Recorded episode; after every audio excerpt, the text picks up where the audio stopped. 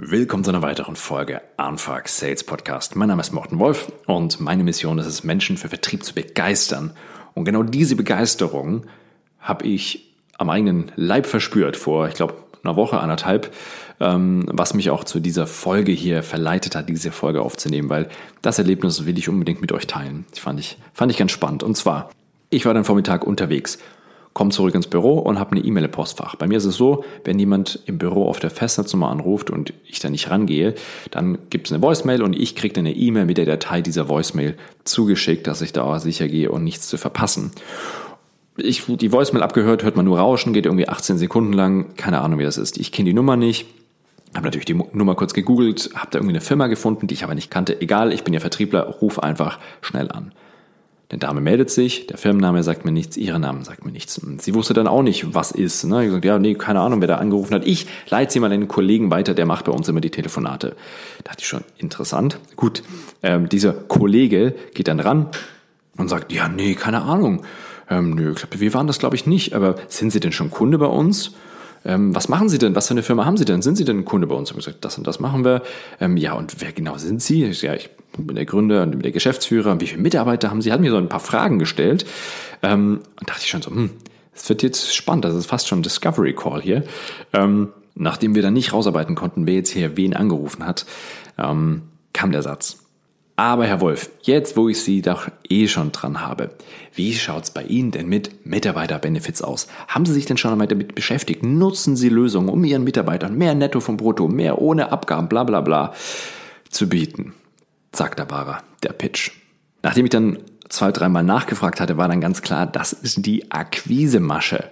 Die rufen durch, hinterlassen eine Voicemail, die extrem unverständlich ist, lassen sich dann zurückrufen und tun dann so, so, hä, nee, nee, von uns hat keiner sich gemeldet. Aber jetzt, wo sie eh schon dran sind, lassen uns doch mal über unseren Pitch sprechen. Crazy. Äh, ich bin mir nicht ganz sicher, wie ich das finde. Ich bin immer noch nicht sicher, wie ich das finde, weil es ist, ob ich das besonders smart finde, weiß ich noch nicht. Aber dumm war es auch irgendwie nicht. Hochkreativ, aber auch echt grenzwertig. Ich glaube, bei solchen Ansätzen kommt es extrem darauf an, wie gut du die Beziehung in dem Gespräch aufbaust. Wenn du das zu schleimig, zu direkt machst, kommt's richtig ekelhaft. Wenn du es gut machst, also ich habe nicht weiter verfolgt, ich habe kein Interesse an diesen Lösungen, aber ich war es auch nicht vollkommen abgeneigt. Und das fand ich einfach sehr, sehr spannend und es zeigt mal wieder, es gibt nicht diesen einen Weg. Es gibt den Weg, der für dich, deine Zielgruppe, deine Art zu verkaufen sehr gut passt. Das waren die Vorteile. Ein großer Vorteil war, es gab keine Verkaufsstimmung, sondern es war eine Explorationsstimmung. Dadurch hatte ich auch keine unbewusste Abwehr gegen diesen Commission Breath. Ich wusste ja nicht sofort, dass es ein Seller ist. Es war auch sehr leicht, mir zwei, drei Pre-Qualification-Fragen zu stellen, weil ich überhaupt keine Abwehrhaltung hatte. Ich wollte ja auch eine Lösung, ich wollte ja wissen, weil ich dachte im ersten Moment, vielleicht ist ein potenzieller Kunde, der mit uns arbeiten will. Hätte ja genauso sein. Der große Nachteil ist natürlich, ich könnte mich leicht verarscht fühlen. Jetzt bin ich rein beruflich natürlich total daran interessiert, immer coole neue Ansätze kennenzulernen und fand das natürlich spannend. Ich weiß nicht, wie das beim Großteil der Geschäftsführer da draußen wirkt. Das ist für mich natürlich der größte Nachteil. Aber wie schon gesagt, ich glaube, es kommt ganz stark darauf an, wie cool, wie entspannt bringst du das Ganze rüber. Warum erzähle ich euch die Story? Zum einen, ich fand es lustig und zum zweiten, das Gespräch war geprägt von Leichtigkeit und Spaß. Und es war sehr locker und das darf man nicht vergessen. Bis kurz vorm Schluss war es auf Augenhöhe. Und das sind aus meiner Sicht zwei Grundvoraussetzungen für Akquise, vor allem für Telefonakquise. Aber an sich ist die Grundvoraussetzung für jede menschliche äh, Interaktion, aber vor allem im Vertrieb Augenhöhe. Augenhöhe aufbauen. Meine These ist, die Zeiten von Hallo, Hans Meyer von XX hier, ähm, spreche ich mit dem Entscheider? Ja, das ist, das ist vorbei. Ich glaube, diese Art von Akquise, die wird wirklich so gut wie gar nicht mehr verwendet, außer von sehr, sehr alten, konservativen Vertriebstrainern.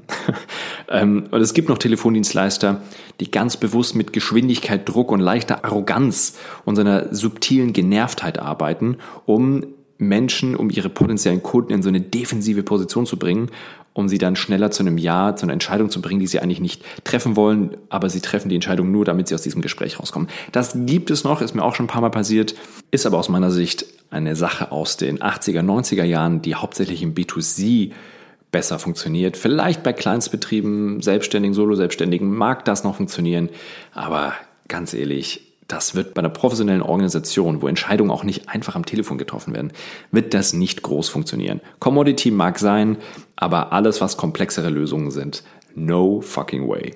Zumindest meine Sicht auf die Dinge für einen Großteil der Vertriebskonzepte da draußen, ne, Firmen wie Unternehmen, die mit uns arbeiten, ist das definitiv nicht passend, diese schnelle, direkte Art.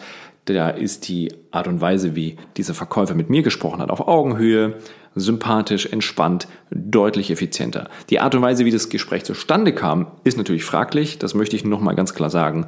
Ähm, ich würde dieses Konzept, diesen Trick nicht unbedingt empfehlen. Aber das, was ich da mitgenommen habe, wie ich mich da gefühlt habe im Gespräch, war ganz entspannt, fand ich spannend und wollte ich unbedingt mit euch teilen. Mich würde total interessieren, ob ihr auch schon mal so absurde Situationen hattet, äh, wo die Grenze zwischen Kreativität und Nerv extrem dünn war. Wenn ihr da so Erfahrung hattet, dann schreibt mir gerne oder noch cooler wäre es, ähm, zu dieser Podcast-Folge gibt es einen LinkedIn-Post. Den poste ich immer kurz nachdem die live geht. Ähm, einfach bei mir auf die Seite gehen, auf letzte Aktivität, da seht ihr die Beiträge. Und wenn ihr die Story da unter diesen Post drunter postet und mir davon berichtet, würde mich das mega freuen. Und ich glaube, einige andere ähm, Zuhörerinnen, Zuhörer finden es bestimmt auch interessant und unterhaltsam. Also, ich freue mich auf nächste Woche und von euch zu hören. Bis dann.